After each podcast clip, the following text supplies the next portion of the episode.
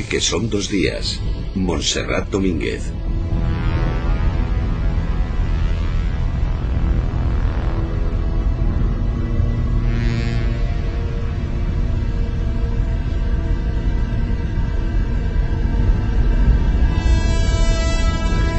Pasan 11 minutos de las 11 de la mañana, de las 10 eh, en Canarias, y esta música intrigante, que tienen, tiene un toque futurista, nos pone sobre la pista de la novela de la que vamos a hablar esta mañana en el Club de Lectura. En un club en el que, como siempre, están sus miembros eh, más reputados, Oscar López, Qué, bien suena eso. es que la música me, me, me, me hace impostar la voz, no habla de tal. Manu Verasti. Hola, muy buenos días. Buenos días. Yo Hola, soy- Manu. ser- Manu continúa. Ser reputado. Ser Manu reputado. continúa aquí, hace cambio de chip y pasa del, del teatro a la literatura. Oye, habéis estado los dos siguiendo, supongo que con interés, eh, una cita anual que es la del premio Alfaguara. ¿eh? Este año además un escritor que sé que os gusta a los dos, que es Juan, Juan Gabriel Vázquez. El ruido de las cosas al caer. Pues Es sí, un joven autor colombiano que vive ya, pues yo creo que lleva ya como 10 años viviendo aquí en Barcelona y hemos hablado de él ya en otras ocasiones, sí. autor de, no- de novelas, a mí que me gustaron mucho como Historia Secreta de Costaguana o Los Informantes, que también ha probado con los relatos, con los ensayos. A mí es un autor que me gusta muchísimo, de verdad. Y tengo ganas de leer esta novela porque además pinta muy bien por lo que, por lo que he podido leer en la ¿De qué va la novela? Yo digo lo mismo porque la historia secreta, recuerdo que, que la, la comentamos en el programa, sí, ¿no? Tuvimos es aquí. verdad. Eh, me gustó mucho y ahora estoy deseando también, como dice Oscar, leer esta, por lo que trata es de crecer durante el esplendor del narcotráfico. Una Y- época con, mucho, ¿no? con mucha Y- violencia, mucho terror. Exacto, y cómo él vivió su, bueno, su crecimiento, ¿no? Sus, sus años quizá de formación, además. Es- Y lo hace, pues parece ser que a partir de una relación de amistad entre dos personajes protagonistas. Uno es un, un piloto que, hace- que se ha pasado 20 años en la cárcel y luego con, con la relación que mantiene con, de amistad con un joven profesor universitario. ¿no? Y entre ellos dos, pues bueno, a partir de ahí crea toda esa recreación de lo que ocurrió en esos años. Tiene buena pinta. Sí. Pues mientras esperamos a que se publique en Alfaguara este ruido de las cosas al caer, vamos con la novela que nos ocupa esta semana. Una novela que tiene mucho que ver con una de las películas cumbre en el género de ciencia ficción. Esta. Yo he visto cosas que vosotros no creeríais. Atacar naves en llamas más allá de Orión. He visto rayos de brillar en la oscuridad cerca de la puerta de Tannhauser. Todos esos momentos se perderán en el tiempo. Como lágrimas en la lluvia. Unas lágrimas en la lluvia a, las, eh, la que hacía referencia un inolvidable Rutger Hauer, el replicante de Blade Runner, y que le han servido a Rosa Montero para titular su última novela, que publica Seis Barral. Rosa Montero, buenos días. Buenos días, qué gusto estar con vosotros, Monse, Manu, Bueno, Oscar. hola, Buenos días. ¿Qué tal, guapos? Siempre nos gusta recibirte, Rosa, o debería llamarte Bruna Husky. bueno, pues casi, casi. pues, Bruna Husky es el nombre de la protagonista de mi novela, que es una replicante de combate. Mm. Y aunque es una mujer atlética y pelada con la cabeza cortada al cero y con un tatuaje Tatuada. que le, sí, que le, que le cubre todo el cuerpo y tal, pues, y una mujer capaz de matar, que nada más lejos de mí, vamos. A pesar de eso, es el personaje más más eh, cercano a mí que yo creo que he escrito en mi vida, o sea que sí, está bien bien intuido. Pero es que además este era el nombre que utilizabas tú en Second Life, ¿no? Tu avatar se llamaba Sí. Bruna Husky. Es que incluso le he prestado mi, le presté mi nombre, que ya es lo máximo que se puede hacer con un personaje. ¿no? Bueno, uno de mis nombres. Eh, hace cinco o seis años, eh, sí, cinco o seis años estuve unos cuantos meses en, en Second Life, que es un mundo virtual, como sabéis.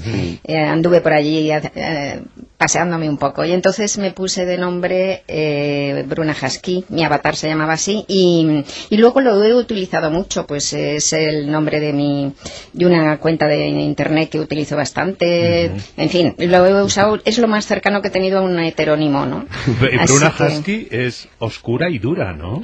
y, y luminosa también, o sea, es, bueno, es una salvaje, realmente, ¿no? Le he dado muchas cosas mías, pero llevadas al, a lo excesivo, ¿no? Por ejemplo, eh, le he dado mi gusto por el, por el vino blanco, que me encanta, pero ella es casi una alcohólica, ¿no? O sea que- pero la reconozco, me reconozco en muchas cosas. Mira, eh, como, como es una replicante que vive solo 10 años y que sabe además cuándo va a morir, pues no puede olvidarse de que es mortal, que es lo que hacemos nosotros. Todos los humanos somos condenados a muerte, pero nos las arreglamos para olvidarlo, ¿no? Ella no puede. Entonces está absolutamente desesperada por el paso del tiempo, ¿no? No le cabe la muerte en la cabeza y además pues es eh, está furiosa, ¿no? Contra la muerte. Yo eso mm, lo siento muy cercano porque la verdad es que me siento bastante así también, ¿no?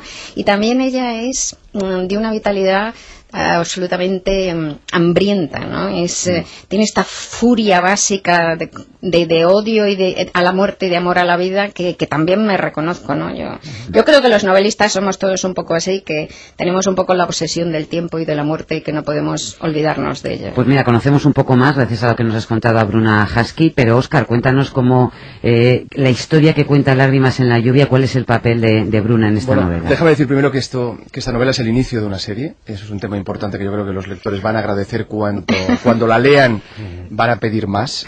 eh, eso de entrada, o sea que esta es la primera entrega de una serie eh, que está ambientada en el Madrid del siglo XXII y en ese Madrid y en ese mundo conviven seres humanos, conviven replicantes, como bien habéis dicho, hay mutantes, hay alienígenas, y de entre todos ellos, pues destacamos a este personaje que yo creo que es un personaje maravilloso el de Bruna Husky, que es una replicante detective Sí. que es contratada para investigar de entrada la muerte de otros replicantes a los que se les ha insertado unas memorias artificiales que son defectuosas, porque estos replicantes, lógicamente, tienen ellos tienen una vida, tienen un pasado, tienen una memoria, pero que es artificial.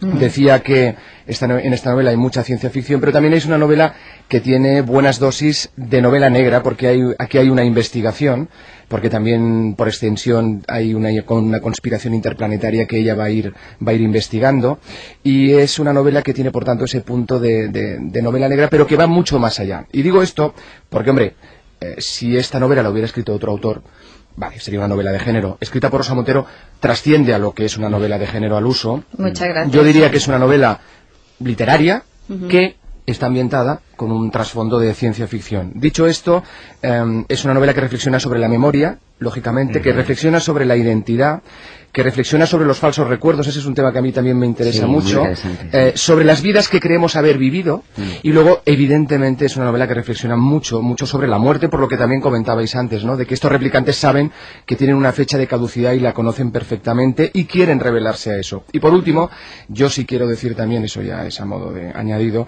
que eh, si yo hubiera tenido la oportunidad de vivir en esta historia, yo le hubiera tirado los tejos a Bruna.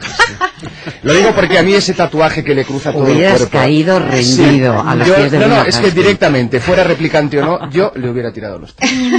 Oye, Pues Rosa. yo, pues yo alizar. Bueno, un momento. Rosa, a mí me dejaste seca, porque cuando a mí me gusta Rosa Montero, como escribe, cuando supe que habías escrito una, una novela de ciencia ficción que, a contra- al contrario que Manu, que le fascina el, el género, a mí me desconecta un poco, más allá de las lecturas, y sin embargo reconozco que has conseguido hilar la novela negra, que es así que me fascina, con un, con un mundo, un mundo que es una evolución del nuestro. el otro día ya comentábamos, ¿verdad, Rosa? Que tienes un pasado. Sí, bueno, tengo otra novela de ciencia ficción que es Temblor, que la publiqué hace 21 años. Además, fíjate, es, es fascinante. Ahora el taxista que nos ha traído a, a- a la radio de repente se vuelve y dice, a ver cuándo hace otra novela como Temblor. ¿De verdad? de verdad. Miguel se llama, si me está escuchando, un beso. y, y bueno, pues eh, sí, es un género que me gusta mucho. Pero fíjate, Monse, que es muy curioso lo que dices, porque en España no hay tradición del género de ciencia ficción. Yo creo que porque no se, porque no se conoce, no se sabe lo que es. Es un género que puede dar unas novelas muy literarias y maravillosas.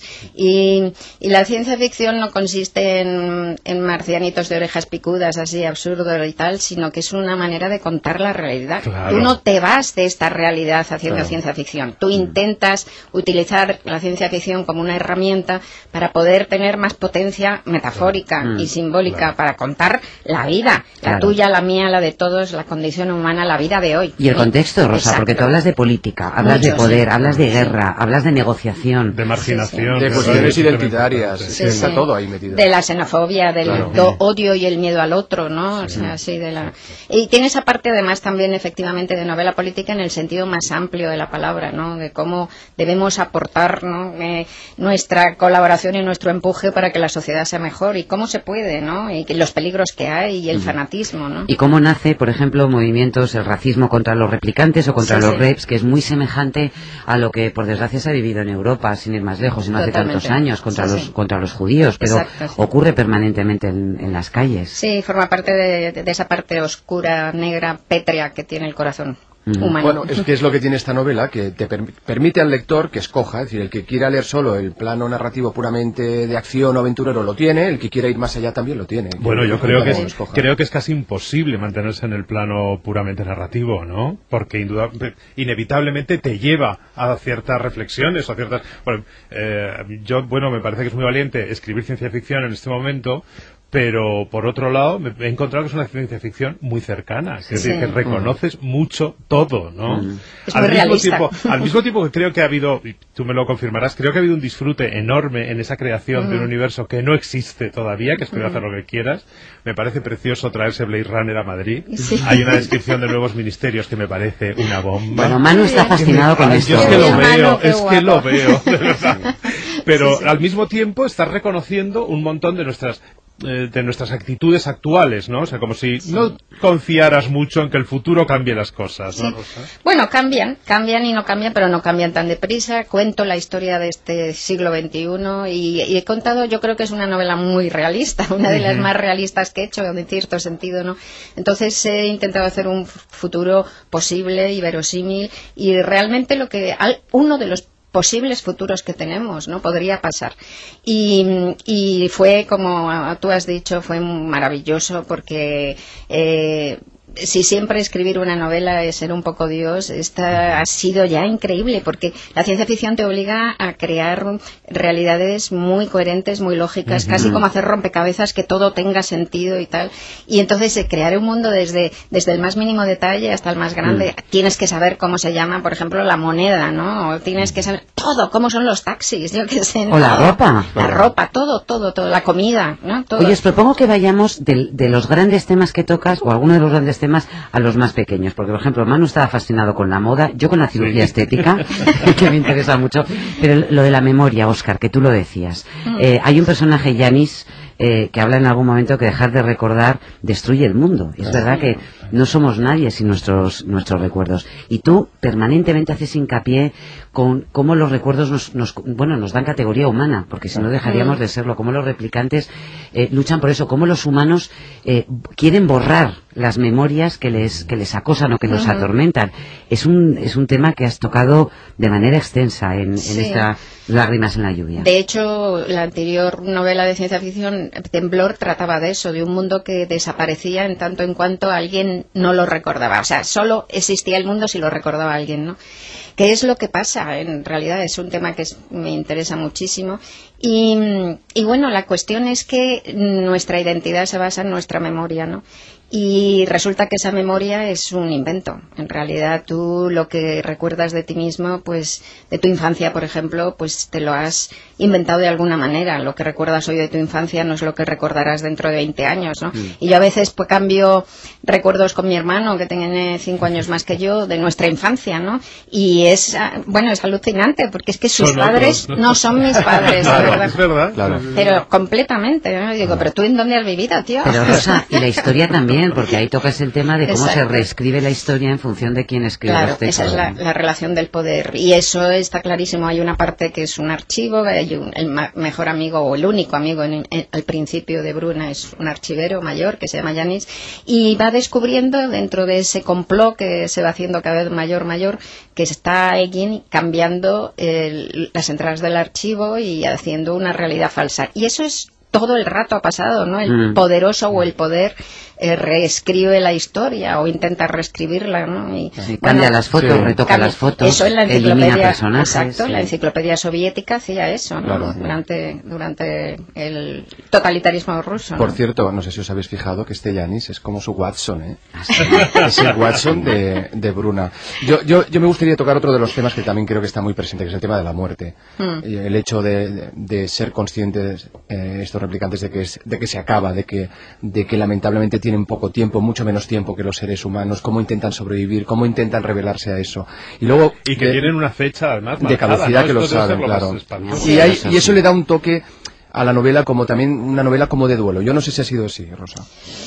Bueno, en principio, la verdad es que esta novela la empecé a escribir hace tres años y, y la idea era una- de hacer una novela absolutamente feliz. Yo quería regalarme una novela en la que disfrutara como, vamos, como un niño, como una niña. Quería volver a, a recuperar el placer puro de la escritura de cuando tenía 20 años y todavía no había publicado y entonces no tenía el imperativo, ¿no? De, de, de- de la presión del mercado ni de, ni de querer dar ningún, ningún aspecto de ti misma, ¿no?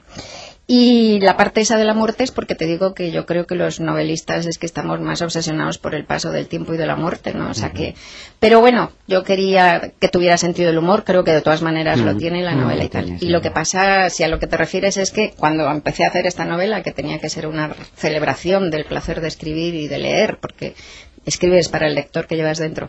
Pues llevaba cinco o seis meses trabajando y entonces mi, mi marido enfermó y murió, ¿no? Entonces, eh, efectivamente, pues fue muy difícil. Estuve a punto de dejar la novela y si no la dejé fue porque Bruna Husky eh, tiene tal fuerza para mí que, que quería vivir, quería vivir y me obligó a seguir escribiendo, afortunadamente, ¿no?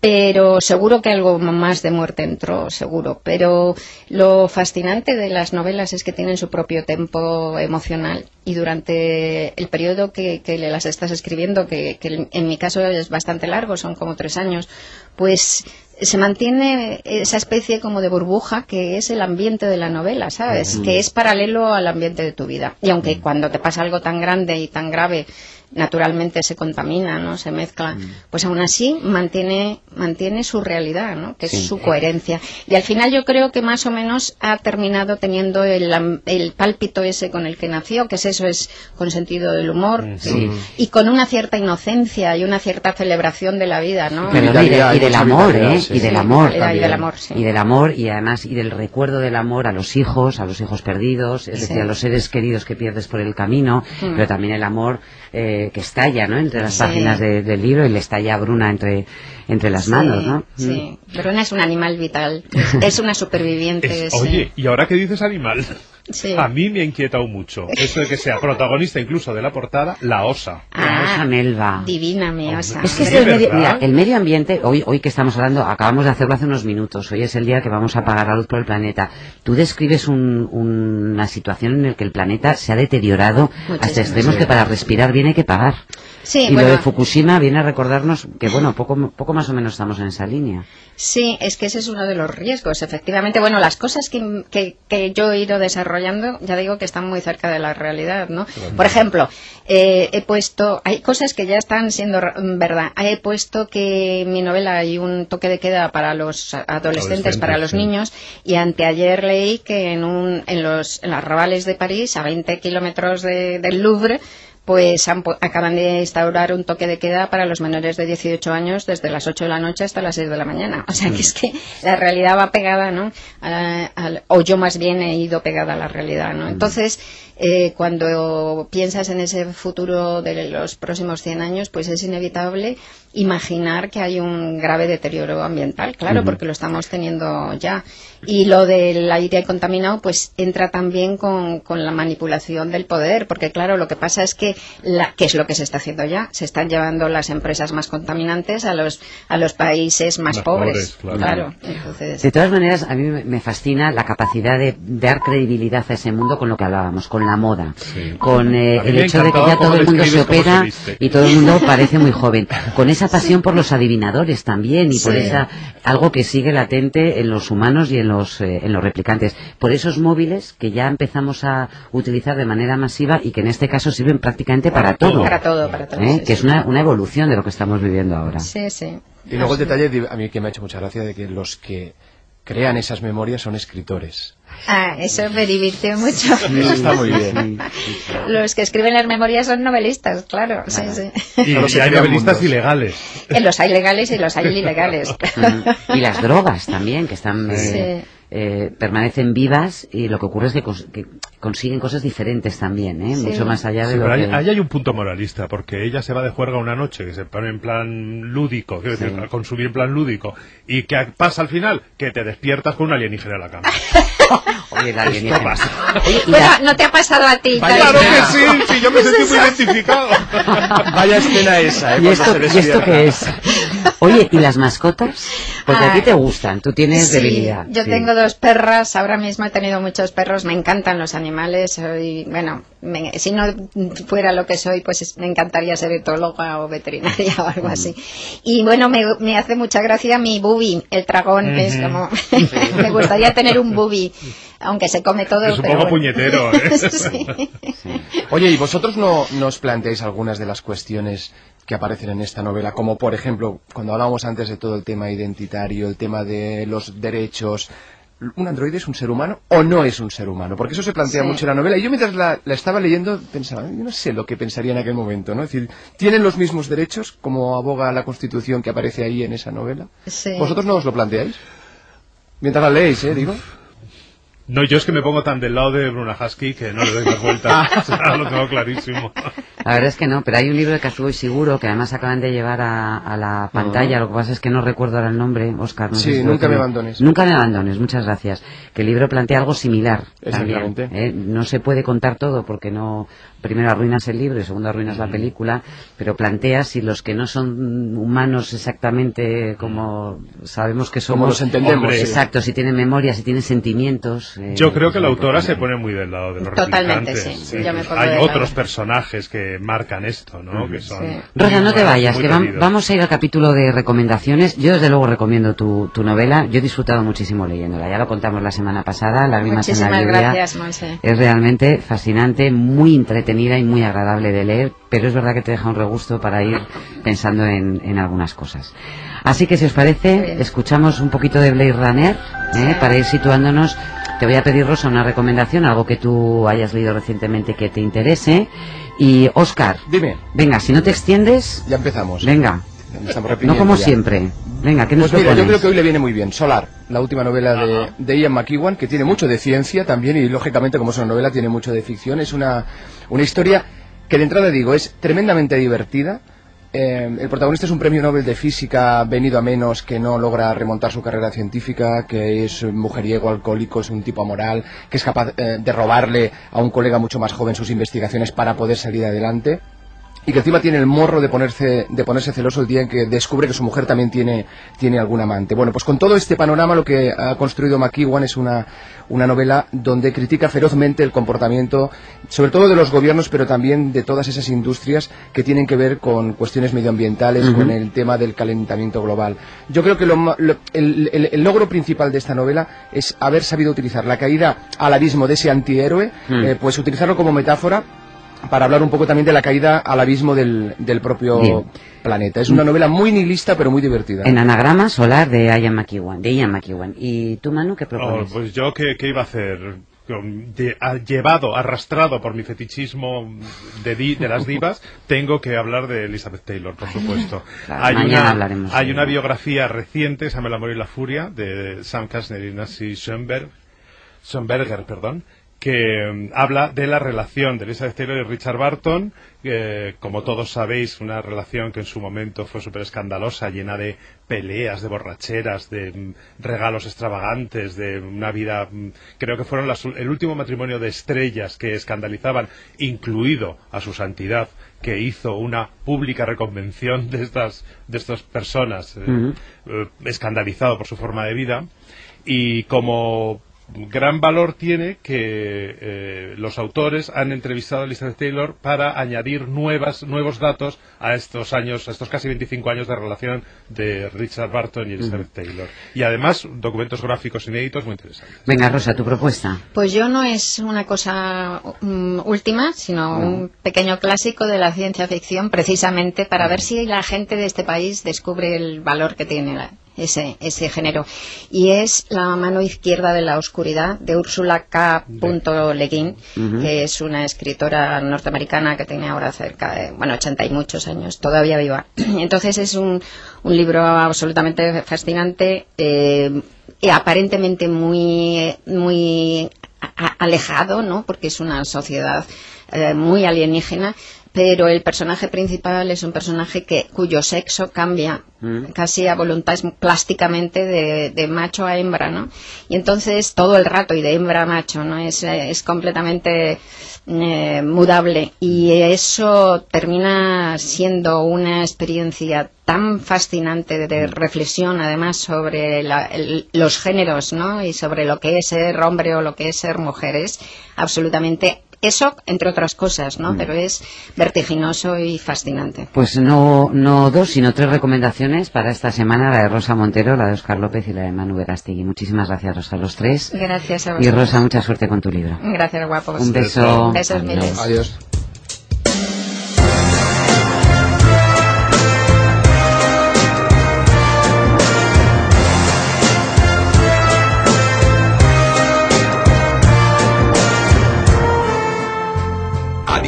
Son dos días. Montserrat Domínguez.